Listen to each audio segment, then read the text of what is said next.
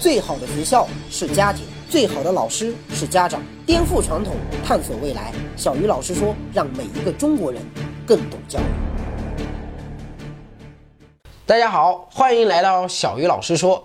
就在不久之前，哈，中国的互联网上发生了一件惊天动地的大事儿，那就是北京海淀法院公开审理了快播传播淫秽物品案。哎，可能还有一部分家长并不知道这究竟是怎么一回事儿啊！我把事情的来龙去脉大致的给大家概括一下，就是快播啊，它是一个基于 P2P 技术的互联网视频播放器。那在推广的过程中呢，不少用户主动上传了一些淫秽视频。通过这个播放器分享给了广大网友，这个理解起来其实非常的简单哈。这就好比我是一个优酷的用户，哎，我在优酷上上传了一个黄色视频分享给网网友，但是优酷居然没有管，于是警察叔叔就把优酷的老大古永锵同志给抓起来了，说他涉嫌传播淫秽物品。当然，我不知道我这么说优酷会不会生气啊？那我再补一个例子吧。这就好比你开了一家厨具店，哎，你是一个卖菜刀的，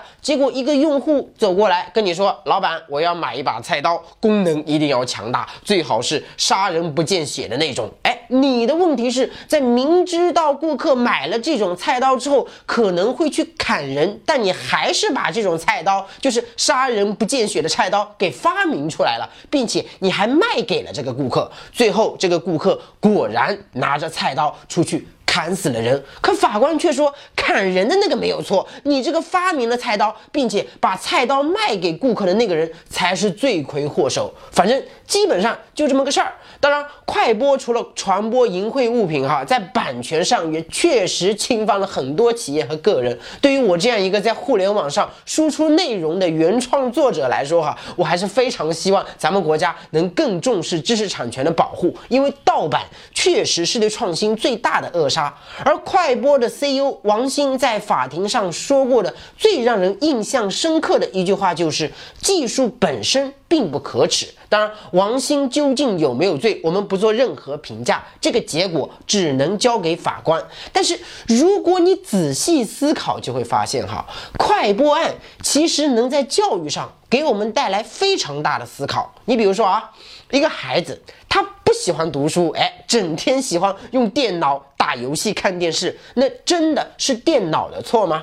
一个人他太寂寞了，哎，憋不住，或者好奇心作祟，在网上偷偷看了岛国动作片，那真的是网络的错吗？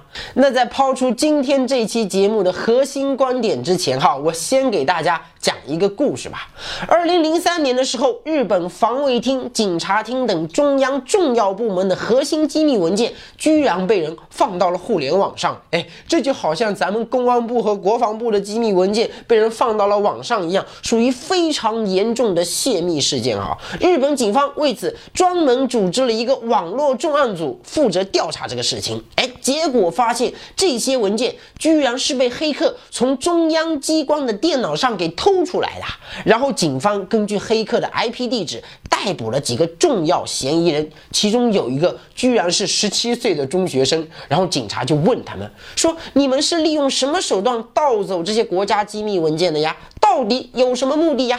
结果黑客们的回答让人大吃一惊啊！他们说我们没啥目的啊，就觉得好玩，用一个叫 Vini 的软件随便下载一下就可以了。这个东西在好多普通的社区网页上都可以免费下载的。那些警察一听，差点就崩溃了。就这么核心重要的国家机密文件，居然可以在网上免费下载？你这不开玩笑吗？于是他们赶紧去网上查，果然就在很多社区网站上看到了这个供大家免费下载的 Vini 软件。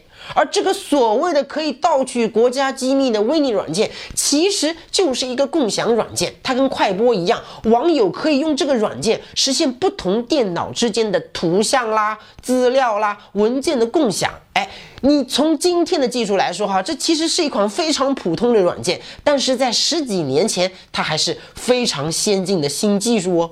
重案组的人在发现了这个软件之后啊，感觉是找到了案件的幕后主使。没多久，办案人员就冲进了赫赫有名的京东大学，逮捕了这款软件的创始人，叫金子勇。因为日本是一个非常讲究知识产权的国家，几乎任何一款软件都要掏钱来买，所以为你免费软件。在网上发布之后啊，立即吸引了无数网友的蜂拥下载。但是大部分网友用这个软件的主要目的，明显不是为了盗取国家机密，而是用它来下载那些本来要收费的电影和电视剧。日本警方逮捕金子勇的罪名是协助盗版。二十天后，他在京都地方法院受到了起诉。法院对这起案件的审理，那也是相当的谨慎啊，整整花了两年半的时间，直到二零零六年的十二月才做出一审判决。结果是金子勇被判一年有期徒刑，罚款一百五十万日元，大概就相当于十万人民币不到啊。这个判决可以说是非常轻的。但金子勇还是不服啊，觉得判得太重了，于是他又向大阪高级法院提出了上诉。结果这一上诉，居然又折腾了整整三年时间，直到二零零九年的十月，大阪高级法院才做出了二审判决，判金子勇无罪。哎，这个时候日本检察院又不服了。凭什么无罪啊？明明是你发明的技术导致国家机密泄露的嘛！于是直接向日本最高法院提出了上诉，然后最高法院又要再审，这一审又审了三年，直到二零一一年的十二月的圣诞节，日本最高法院才做出终审判决，驳回检察院的上诉，判金子勇无罪。你看啊，就这么简单一个案子，前前后后总共折腾了八年时间。从案件的性质来说，它和我们今天的快播案其实非常的像。这其实是两代人、两种思维方式在互联网时代的一次终极较量。所以我个人觉得，哈，不管快播案最终的判决结果是怎样的，它必然会推动咱们国家的法治和普通民众对互联网认知的全面进步。当然，根据媒体当时的报道，哈，威尼软件这个案子，双方争论的焦点其实就一个。在检察院看来，你金子勇明明知道自己开发的软件已经被别人用来拷贝和盗版各种音像作品，你没有及时制止，这就是犯罪。因为如果没有你这个技术，就不会有那么多人去盗版。哎，这就好像一个孩子哈，因为迷恋上了网络游戏，导致成绩下降，父母就把责任推给电脑，觉得如果不是因为电脑，孩子就不会变成今天这样。于是父母想尽一切办法，强迫孩子远离电脑，这是典型的。传统思维，而金子勇的辩护律师则认为，哈，Vini 软件只能代表一种新技术，它的开发是为了方便客户获取和分享资源，而不是为了盗版。至于用户拿它来获取了什么资源，有没有损害到第三方的利益，跟 Vini 无关。真正盗版的是人。技术永远是无罪的。如果判金子勇有罪，将会极大的损害广大软件开发者的积极性，导致日本 IT 产业发展的滞后。这个道理理解起来其实也非常简单，就好像我用谷歌和百度搜到了一部黄色小说，那你总不能因此把拉里·佩奇和李彦宏给抓起来吧？一个科学家发明了核聚变技术，他知道这个技术将来很有可能会被某些国家制成核武器，哎，会杀死。死很多人，果不其然，美国在核武器发明之后没几天，就在日本投了两颗原子弹。那你总不能把责任推给那些发明了原子弹的科学家吧？那我现在自己也带着一支工程师团队，哈，作为一个互联网创业者，我还是希望能有越来越多的人尊重技术、善待技术。即便有一天技术给人类带来了毁灭性的结果，那也不是技术本身的错，而是人的错。在古代，没技术、没原子弹。弹的时候，我们一样每年都在发生战争啊。如果按比例来计算的话，冷兵器杀死的人绝对比现代的新武器杀掉的人要多得多啊。所以杀人的从来都不是武器，而是杀人的人。你只有从根本上消除人们内心深处杀人的这个动机，才有可能真正维护起世界的和平。否则，就算你把全世界所有的技术全部屏蔽掉，回到原始社会，杀戮依然会继续上演。想要学习更多的教育知识，赶紧加入小鱼老师说微信公众号吧！在这里，你不仅可以每天收听小鱼老师的六十秒钟语音，还能直接向小鱼老师提问，跟三十五万节目的粉丝一起做各种有趣的教育实验。打开微信，搜索公众号“小鱼老师说”，或者扫一扫我们的微信二维码，我在这里等着你。说了这么多，只是希望大家能明白一个再清楚不过的道理，那就是。互联网不是毒品，它只是一门技术。这个技术可以极大的提高我们学习和做事的效率，它可以改变我们的生活，它甚至代表了人类的未来。我们无论如何都应该鼓励孩子去接触互联网，去拥抱互联网。不管你的孩子迷恋网络游戏也好，用手机泡妞看黄色小说也好，这都不是互联网的错。你靠禁止是解决不了问题的。我们只有想办法提高孩子的学习兴趣。改变孩子的观念，才能从根本上将孩子从网瘾的世界中拯救出来。学会合理利用互联网，是未来的每个孩子。都应该掌握的重要技能。根据联合国教科文组织的统计，哈，到二零二零年，全世界平均每个孩子通过互联网学到的知识将是课本的两倍以上；成年人通过互联网学到的知识将是纸质书籍的十倍以上。对于我们每一个生活在二十一世纪的人来说，我们是否懂得利用互联网主动去学习，将成为我们能否超越别人的关键。所以，我们以前。经常提到一个词叫网瘾，哎，因为这两个字实在是太可怕，搞得很多家长一听到这两个字就浑身发抖。国内还有很多专门治疗青少年网瘾的学校，无非就是用各种。暴力的、残酷的方式折磨孩子，你甚至经常可以听到有孩子被网瘾学校的老师折磨致死。然而，在我眼里，这个世界上其实根本就不存在网瘾，或者说人人都有网瘾。就好比我吧，我现在平均每天至少有十个小时以上的时间在玩手机和电脑。一点都不夸张哦，真的是十个小时以上。什么跟朋友聊天啊，发朋友圈啊，看新闻啊，甚至我坐在办公室里面开会呀，不布置任务啊，了解公司各个部门的工作进展啊，写文件啊，查资料啊，都是通过手机和电脑。那我现在问大家，我算不算一个有网瘾的人？从我每天上网的时间来看，那肯定算啊，一天十个小时以上的上网时间，都快超过我的睡眠时间了。如果是一个学生上网上成这样，我估计他的父母都要疯了。但我告诉你哈，我们公司不仅仅是我，包括工程师、市场部、客服部、人力部，几乎每个部门的人，平均每天看手机和看电脑的时间加在一起，差不多都在十个小时以上，男女都一样。而且我们公司大部分人都还是浙大这种名校或者研究生或者海外留学回来的所谓的高层次人才。那么现在问题来了，为什么我们现在的成年人每天手机不离手，电脑不离身，却从来没有人说我们有网瘾呢，也从来没有听我们的父母说要把我们送去什么网瘾治疗学校去接受那些教官的残酷训练啊。事实上，中国的成年人平均每天的上网时间差不多是青少年的三倍以上。那些正在读书的所谓的骨灰级玩家，他们玩电脑的时间跟成年人比起来，根本就是小菜一碟。结果你从来。看不到有人把一个正在上班的成年人送去戒网瘾，却经常看到一些本来非常正常、根本没有任何问题的孩子，因为喜欢玩电脑游戏，就被家长当成异类送到了那些所谓的网瘾治疗中心去接受教官们的残酷折磨。为什么？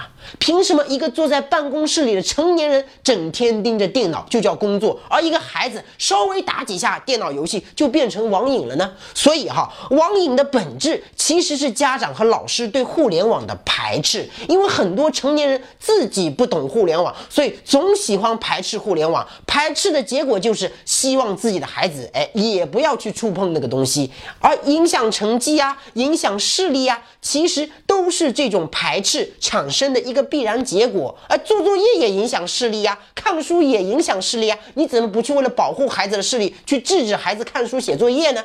如果你仔细研究，就会发现啊，当一个学校禁止学生玩手机或者玩电脑的时候，这个学校出现网瘾学生的比例往往会更高。当家长反对孩子玩手机或者玩电脑的时候，这个孩子往往越容易互联网成瘾。全世界有很多发达国家的很多学校，从小学开始就允许学生接触互联网，甚至老师上课的时候全部用电脑和手机给学生上课。但是在这些学校，我们从来没有听说过有哪个学生是有网瘾的。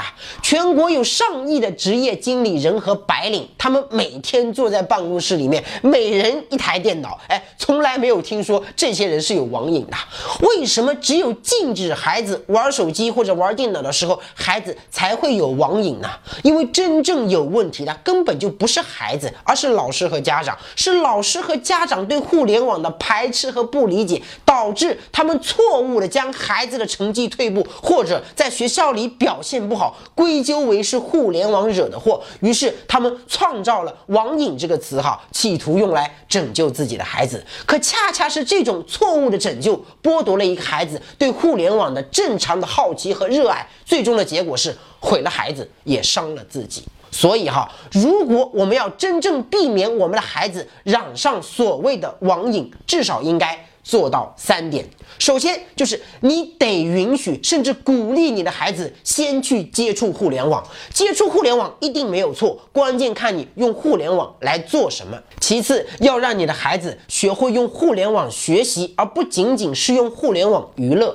你用互联网打游戏或者看电视，其实仅仅是把互联网最基础的那点娱乐的功能给利用起来了。但是对于未来的孩子来说，他利用互联网学习的能力，可能比坐在教室。里学习的能力更重要，因为他在网上能学到的东西，他在网上的学习效率都将远远的超过单纯的坐在教室里学习。网上那么多世界顶级的名校公开课，我们有鼓励孩子去听吗？网上那么多千奇百怪的自然科学纪录片、人文历史教科片，你有鼓励孩子去看吗？网上那么多学习辅助型 APP 应用软件，你有鼓励孩子去了解吗？网上那么多国际新闻、时事政治。你有鼓励孩子去关注吗？如果你的孩子只知道用电脑打游戏，那不是网瘾，而是他不懂得如何利用互联网来学习。这个时候，家长真正应该做的，不应该是禁止孩子接触电脑，而是引导孩子把更多用电脑娱乐的时间变成用电脑学习的时间。只有这样，我们才能够保证孩子不断的进步和成长。第三，一定要懂得深化孩子的热爱，任何事情哈，一旦由兴趣变成了任务，对一个人的吸引力都将大打折扣。举个例子啊，你想要让一个热爱旅游的人不那么热爱旅游，最好的方式就是让他去当导游；你想要让一个喜欢美食的人不那么热爱美食，最好的方式就是让他去当厨师。所以啊，你想要让一个沉溺于网络游戏的人不再那么沉溺游戏，最好的方式就是让他去了解编程，深入的去了解你自己的热爱，that 不仅可以弱化你对热爱的痴迷，还有可能。造就你一生的职业。很多孩子因为沉迷网络游戏啊，而成了一个顶级的网络游戏工程师，年收入百万，那真的是小菜一碟。他没有因为玩游戏而输给别人啊。所以家长一定要懂得利用孩子的热爱去挖掘孩子的特长。你禁止孩子，其实是在扼杀孩子啊。最近这两年，有一门基于互联网的新技术非常的火哈。未来这门技术很有可能会改变我们的生活，那就是 VR，也就是虚拟现实技术。就是你戴上一副虚拟现实眼镜，哎，看一部电影，可以感受到前所未有的三维立体的逼真效果。哎，你说这个技术好吧？那当然好啊！有了这个东西，我们以后看科幻片啊、武侠片啊、战争片啊，那得多刺激、多好玩啊！可如果你用虚拟现实技术来看黄片呢？那么逼真的场景，那么真实的交互体验，同样也是刺激好玩。那我们是不是因为担心有人将来用 VR 眼镜来看黄片，就反对这门技术的发展呢？我记得斯皮尔伯格的一部电影哈，人工智能里有一种机器人，它主要的工作就是为人类提供性服务。哎，好处很明显啊，机器人比人类更了解人类，它可以根据每个人的生理结构，在性爱过程中让人类高潮迭起，而且还不会传播任何疾病，极大的降低了社会犯罪率，也满足了无数单身男女的需求，多好啊！那我现在请问大家，机器人为人类提供性服务算不算卖淫呢？我找一个机器人来为我提供性服务，算不算嫖娼呢？我们是不是因为担心这个事情违背今天的法律，就禁止这门技术继续发展呢？我想说的是哈，技术永远没有好坏，尤其是互联网。如果一项新技术没有在我们身上发挥出应有的价值，那一定不是技术本身的错，而是我们没有将这门技术利用好，这是人本身的错。这个时候，我们真正应该做的不是麻木的排斥，而应该是去虚心的了解、去学习。只有这样，我们才能跟得上时代的发展，才能让我们的孩子不至于在成长中落后。于人啊！互联网不可怕，电脑、手机也不可怕，因为我们每一个人都将离不开它。你现在让我一个月不用手机或者电脑，我可能瞬间就觉得自己废了。网瘾其实很正常，如果按照很多家长和老师的标准，哈，我敢说，今天百分之八十以上的白领或者成年人都有网瘾。但是那又怎样呢？如果我们是用互联网学习、用互联网工作、用互联网挣钱，那这样的网瘾还算网瘾吗？